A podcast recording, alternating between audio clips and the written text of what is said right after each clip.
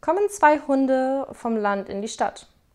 Die beiden sehen eine Parkuhr, worauf der eine zum anderen sagt, nicht nur, dass sie uns die Bäume nehmen, jetzt verlangen die auch noch Geld.